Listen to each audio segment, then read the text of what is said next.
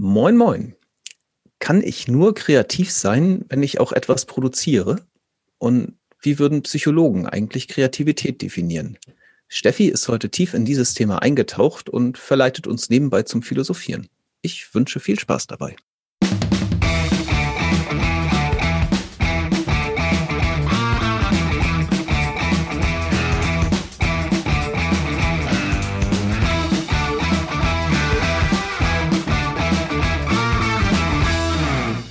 Ja, moin und herzlich willkommen zu Psychotrip, eine Reise durch die Welt der Psychologie.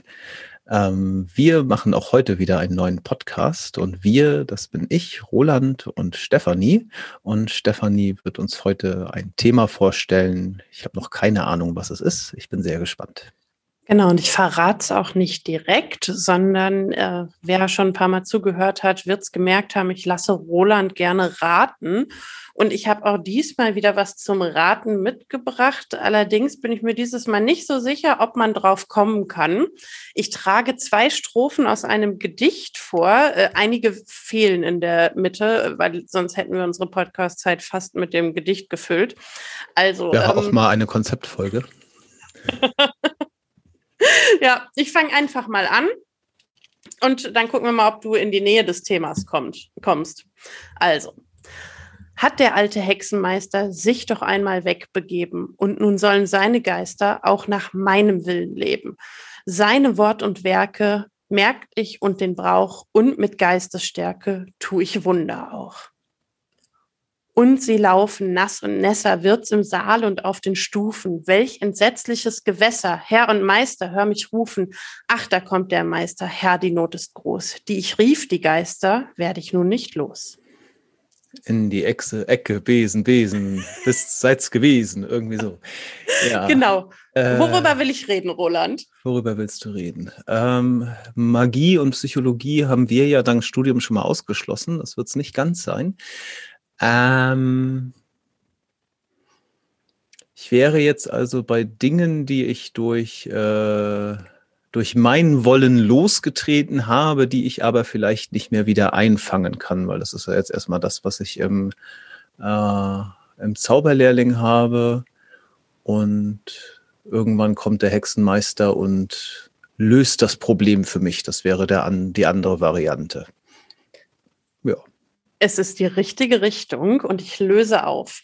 Ich finde, wahrscheinlich bin ich damit nicht alleine, das hat eine starke Schöpfungskomponente, also Beherrschen von Schöpfung und schöpferische und zerstörerische Kraft in einem. Und ein Thema, das mit Schöpfung eng verbunden ist, ist das Thema Kreativität. Und ich würde gerne über das Thema Kreativität heute mit dir sprechen. Und du hast jetzt aber, Roland, du liegst völlig falsch, sehr freundlich ausgedrückt. Du liegst nicht völlig falsch, du liegst sogar ziemlich richtig damit. Es geht darum, Dinge zu erschaffen und sie wieder einzufangen. Und wie richtig du damit liegst, das lösen wir im Verlauf auch noch auf. Ich bin gespannt. Aber vielleicht mal direkt eine Einstiegsfrage. Wie hängen für dich Schöpfung und Kreativität zusammen? Ich, für mich war das nicht so augenfällig und als ich dann in der Literatur drüber gestolpert bin, dachte ich, ja, genial. Bist du jetzt bei Schöpfung im biblischen Sinne? Mm, Schöpfung im biblischen Sinne und andere Art von Schöpfung hat für mich eine ziemlich große Übereinstimmung. Ich erschaffe etwas, etwas, was noch nicht da war, beziehungsweise etwas Neues in der Welt.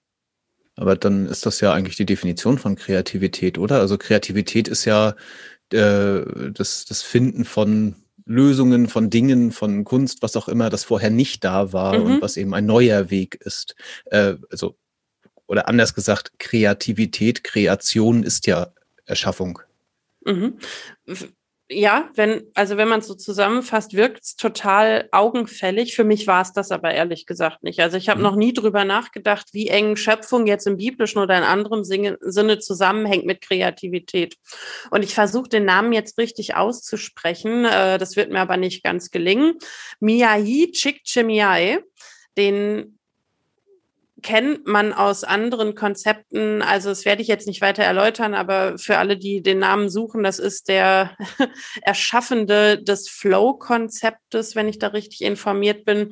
Der hat eben auch geforscht zu Kreativität und ähm, in seinem Buch, äh, in einem seiner Bücher, argumentiert er am Anfang die Verbindung zwischen Schöpfung und Kreativität. Und er sagt, ähm, Schöpfung war lange höheren Wesen vorbehalten. Also Schöpfung ist daher der biblische Bezug wurde durch Götter gestaltet. Also jetzt in der Bibel durch Götter, aber auch in anderen Zusammenhängen göttlichen Wesen. Und ähm, das war auch erklärlich, denn in der Menschheitsgeschichte war der Mensch lange hilflos und einflusslos, hilflos der Natur ausgeliefert. Und im Laufe der Jahrhunderte, Jahrtausende hat der Mensch ja immer stärker an Einfluss und an Möglichkeiten auch gewonnen. Also man kann Maschinen bauen, wir können durch die Luft fliegen. Wir haben uns die Welt erschlossen und mit diesem Erschließen der Welt und den Möglichkeiten, die wir durch diese ja, Eroberung der Welt bekommen haben, hat sich auch die Perspektive von uns auf die Welt verändert. Das heißt, während früher Götter, Schöpfer und Zerstörer waren, ist es jetzt aus der Perspektive von Miyahi Csikszentmihalyi der Mensch, der da in die Verantwortung geht. Und die große Frage ist, wie geht man eigentlich mit dieser Verantwortung um? Und das wirkte jetzt erstmal auf mich gar nicht so psychologisch. Also habe ich mich nochmal entschieden, explizit die Psychobrille aufzusetzen und zu schauen, was eigentlich Kreativität im psychologischen Sinne ist und wie es beschrieben wird. Mm. Jetzt hast du vorhin schon einmal ganz kurz gesagt, was Kreativität für dich ist. Ich würde aber gerne, weil der Gedanke so wichtig ist, nochmal kurz fragen, wenn du es so in ein, zwei Sätze zusammenbringen würdest, wie würdest du es beschreiben? Also das Konzept Kreativität. Mhm.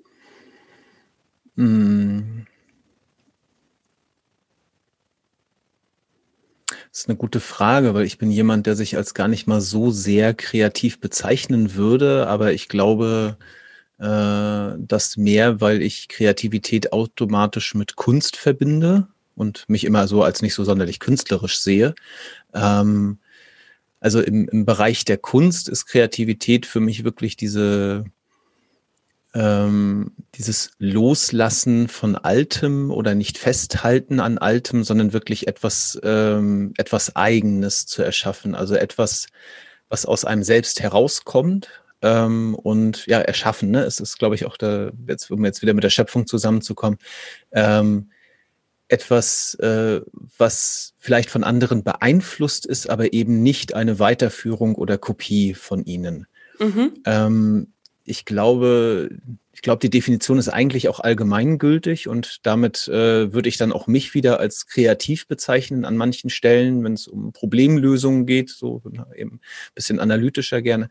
Ähm, und auch da ist es ja eine Lösung zu finden, nicht ohne Vorbild vielleicht, aber zumindest eine, die nicht irgendwie wiederum eine Fortsetzung oder eine Kopie ist. Ja. Mhm.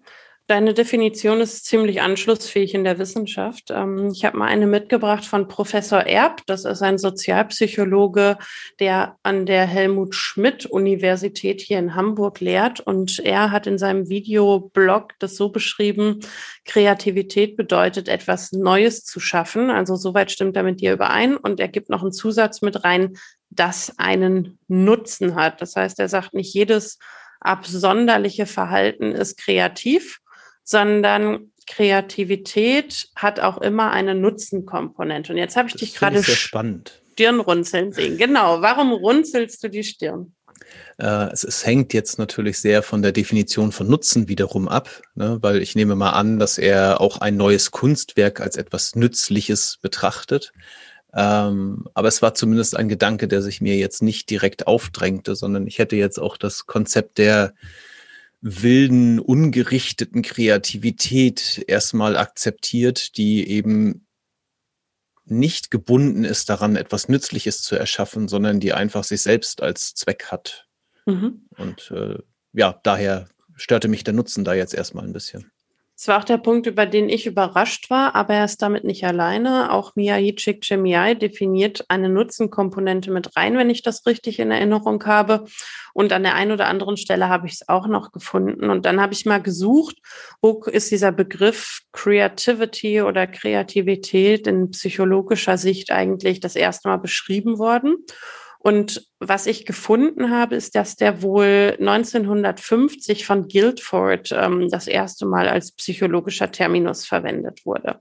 Und Guildford unterscheidet ähm, das sogenannte konvergente und divergente Denken. Konvergentes Denken ist für ihn das, was man unter klassischer Intelligenz versteht. Und divergentes Denken ist für ihn das, was man unter äh, Kreativität versteht. Und ähm, trotz des Facettenreichtums, so von diesem Konstrukt äh, Kreativität, stimmen ziemlich viele Menschen, also sowohl Laien als auch Künstler, Künstlerinnen und auch WissenschaftlerInnen, ähm, mit dieser Definition überein. Also, dass man eine Unterscheidung trifft zwischen diesem konvergenten, strukturierten, gerichteten Intelligenz ausgerichteten Denken und dem divergenten Denken, das dann eher dieses wilde, kreative, freie beschreibt und umschreibt. Einmal für das fürs Verständnis, äh, konvergent bedeutet letztlich mitgehend und divergent ist abweichend, ne? So in, deutschen ich, Worten? Ich würde es mir so übersetzen, ja, konvergent mitgehend oder zusammenführend, also mhm. etwas enger machen, fokussieren. Und divergent wäre für mich auseinanderführen, größer machen, weitermachen. Mhm. Okay. Mhm. Und ähm, ich habe jetzt häufiger schon den Namen Chick Chimiai benutzt und der hat mit äh, Wolf zusammen 2000 auch nochmal eine Intelligenz, äh, nee, Kreativitätsdefinition formuliert, aber aus einer stärker systemischen Perspektive. Und die haben das wohl so definiert, ähm, dass es Ideen oder Produkte sind, die als originell beschrieben werden können, die von der jeweiligen Gesellschaft beziehungsweise Kultur hoch geschätzt werden und ausgearbeitet werden und auch funktionieren müssen.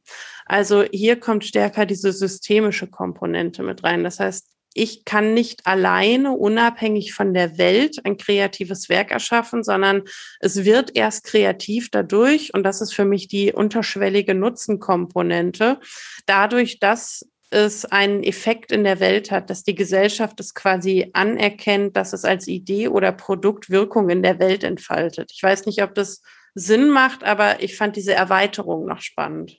Ich finde es äh, sehr interessant aus dem Sinne, dass ähm, nach dieser Definition Kreativität etwas ist, was ich auf jeden Fall auch immer auswirken muss. Also sprich nur, dass ich einen Gedanken habe und den in meinem Kopf behalte, so neuartig er auch sein mag, äh, bedeutet, ich bin überhaupt nicht kreativ, weil solange er in meinem Kopf ist, hat er ja keine Auswirkung, keine Manifestation in irgendeiner Form.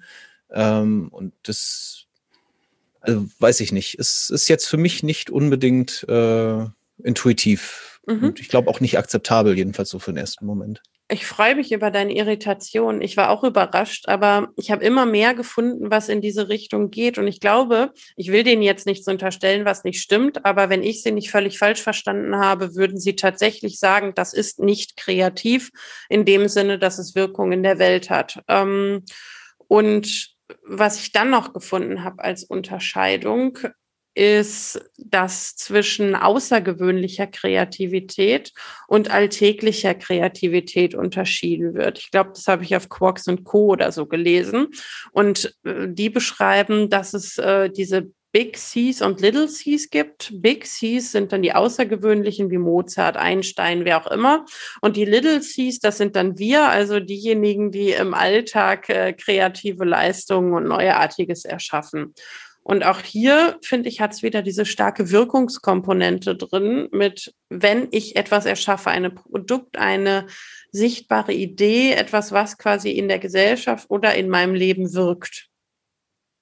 Das heißt, die, die Unterscheidung ist rein an der Auswirkung äh, des, des Schaffens desjenigen und äh, vielleicht gar nicht mal unbedingt an seiner Neuigkeit. Also ich weiß nicht, hast du gerade Edison mit drinne? Nee, hatte äh, ich nicht. Also, okay, weil der wäre jetzt für mich so ein typisches Beispiel für, der hat vielleicht die Welt revolutioniert, aber nach dem, was man heute weiß, ja eher auf dem Rücken von anderen, weil es gar nicht seine Ideen waren. Ne? Und also sprich, er hat sehr viel geändert mit sehr neuen Ideen, die aber gar nicht seine waren.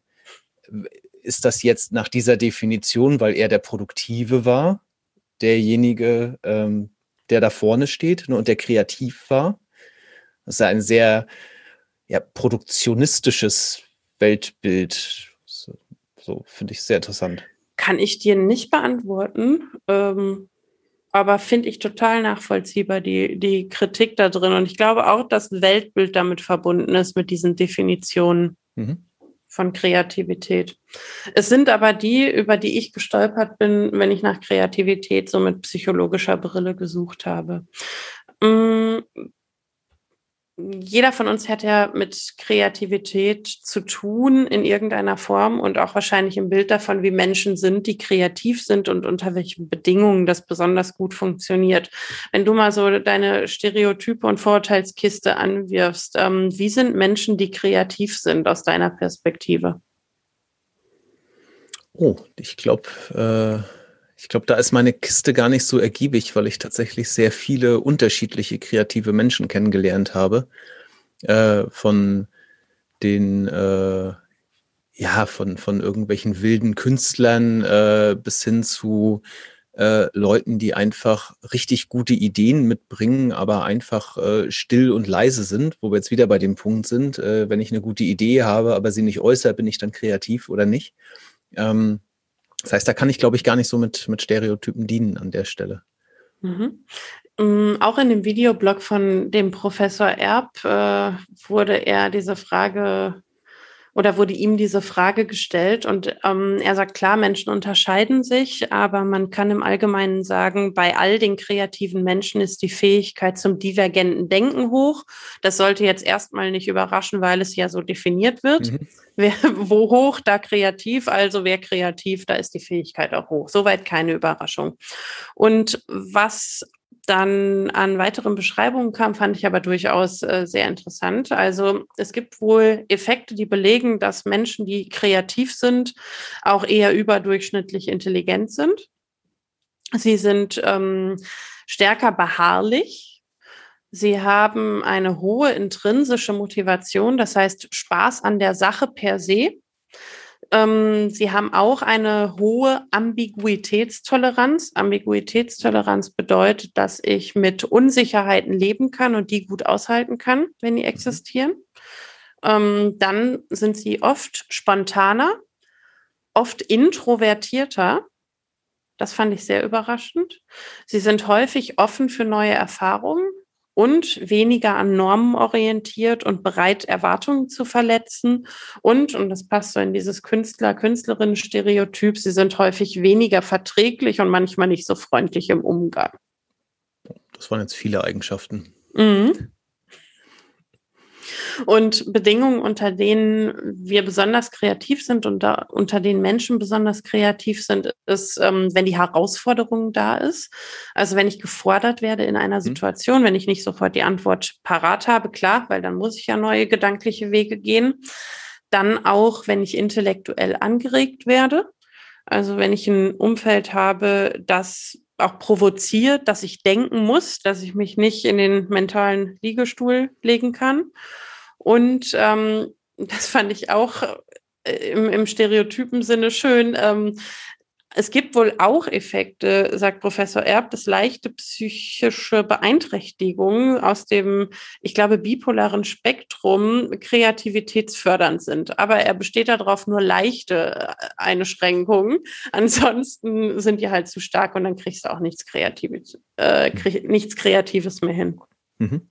Also was, was mir auffällt bei den Sachen, die du jetzt erzählt hast, ähm, dass auch da sich dieses, ähm, dieses produktive Element sehr stark durchzieht. Ne? Also ähm, besonders fiel es mir gerade auf bei dem, bei dem, äh, bei der Aussage, äh, man ist kreativer, wenn man eine Herausforderung hat, ähm, weil Äh, mir, mir schossen gerade so Sachen ein wie äh, die Aussage, Zeit mal Arbeit ist konstant. Ne? Also je mehr Zeit ich für eine Aufgabe habe, desto mhm. mehr Zeit lasse ich mir auch oder Arbeit dauert immer so lange, wie Zeit da ist.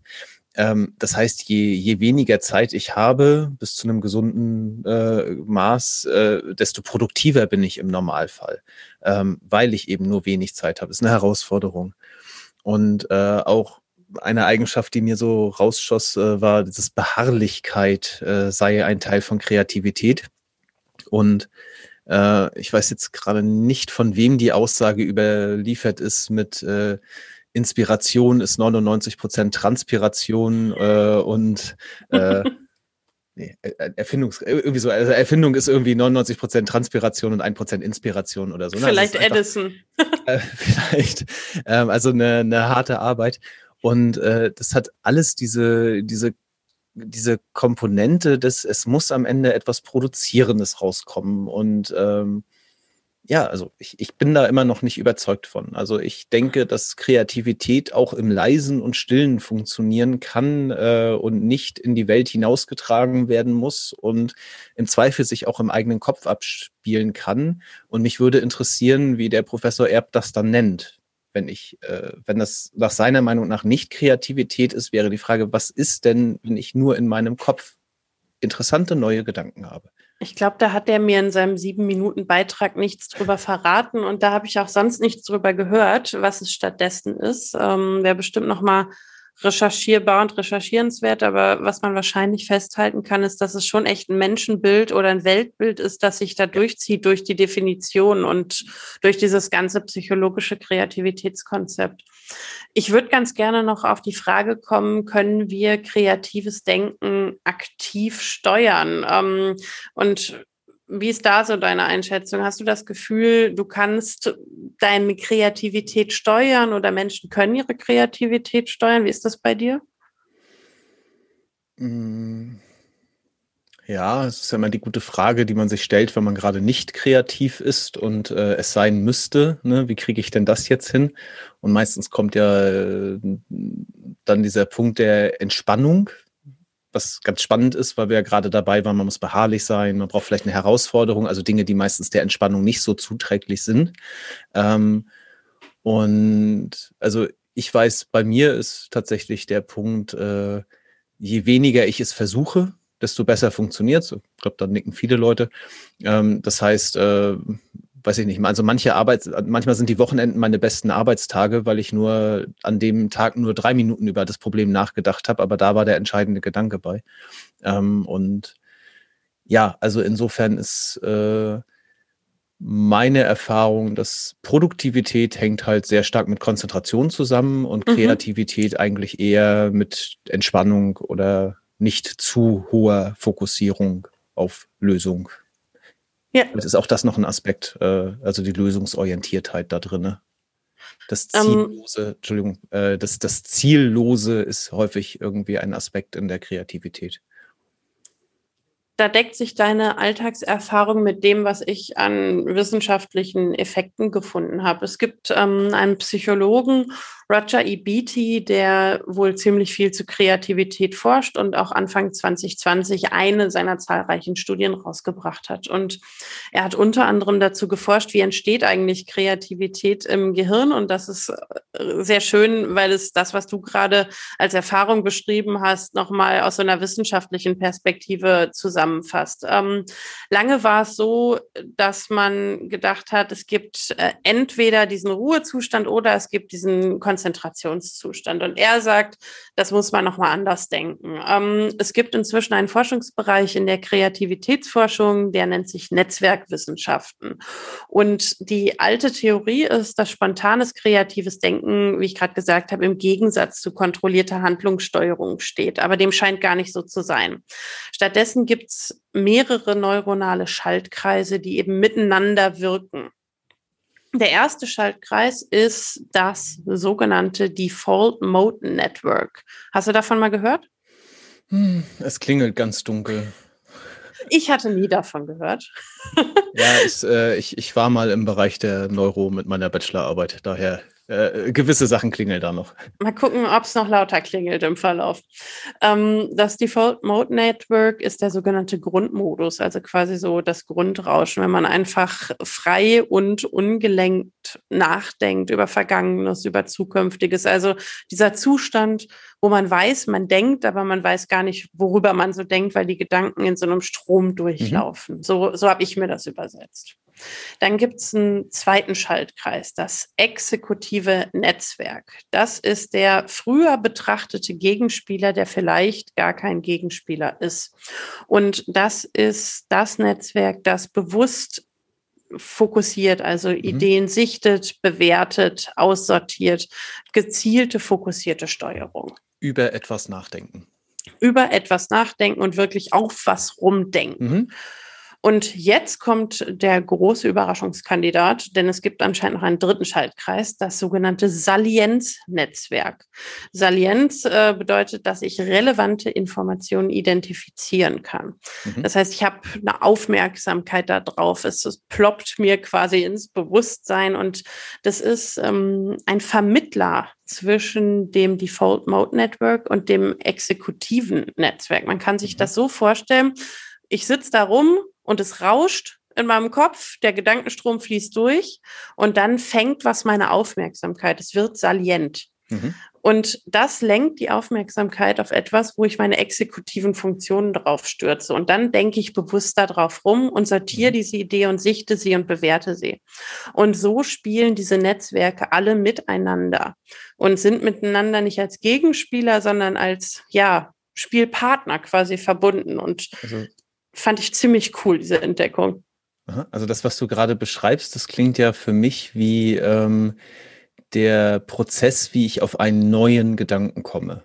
Na, also ich, ich habe, ich habe dieses Rauschen, was du beschreibst, in dem quasi alle möglichen Sachen sind, die gar nichts mit meinem Thema zu tun haben.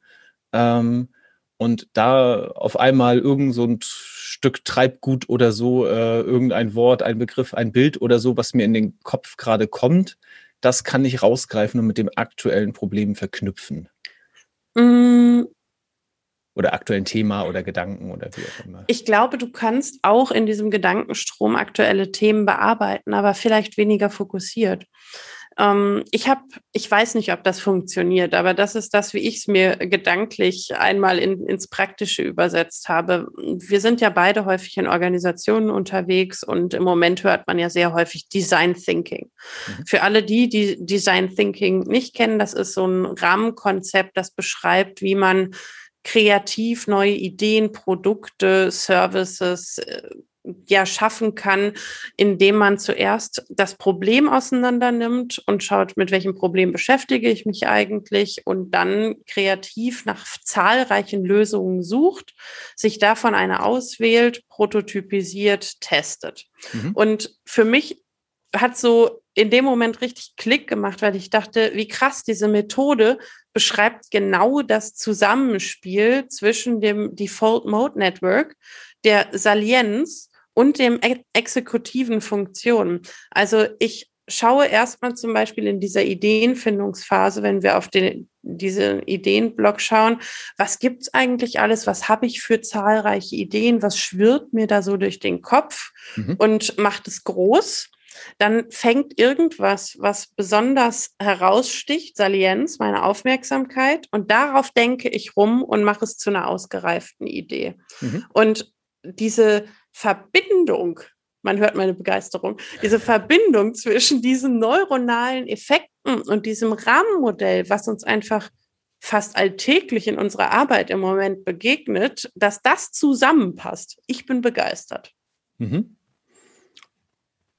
Ja, äh, kann ich gerade jetzt gar nicht so viel dazufügen, weil es für mich jetzt äh, schon alleine dadurch zusammenpasst, dass das eine gerade eine Definition von Kreativität war oder ein Modell, wie Kreativität funktioniert und wir Methoden wie Design Thinking ja einsetzen, um Kreativität zu fördern.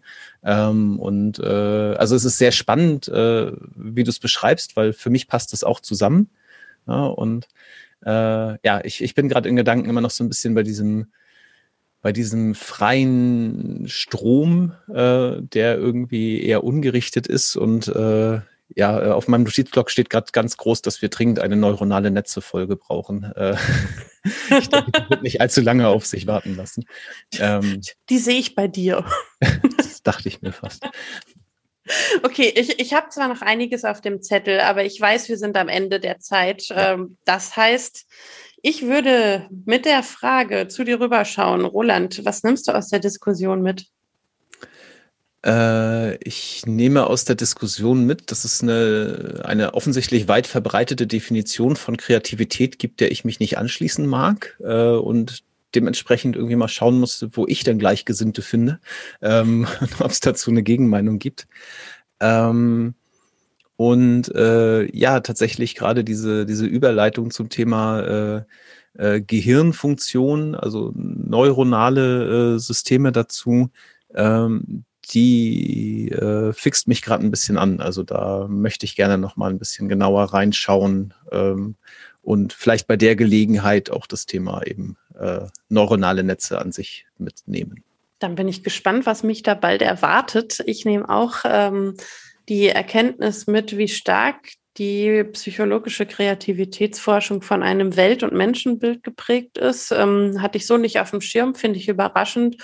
Und dann bleibt mir auch nur noch, mich für die Diskussion zu bedanken. Äh, ich hatte Spaß und ich würde mich schon mal verabschieden. Bis zum nächsten Mal. Ciao. Vielen Dank und bis bald.